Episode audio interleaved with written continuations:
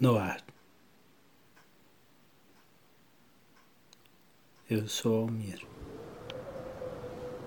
E a tradução de no ar pode significar escuro, sombrio.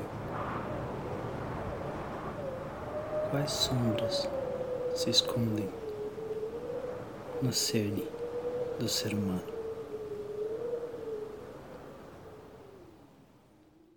Vivemos tempos estranhos. Tempos onde não sabemos o dia de amanhã. Nada mais imprevisível que isso. Talvez seja momento de se entender, de se conhecer e não pensar no ontem. Talvez devamos buscar o que está dentro de nós, não o que está lá fora. É esquisito pensar assim. Que era em outrora, diferente de agora.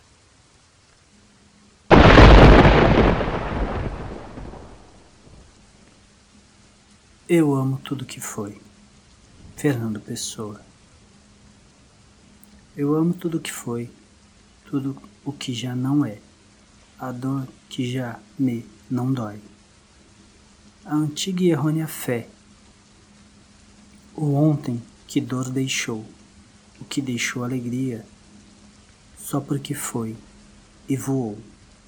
E hoje é já outro dia.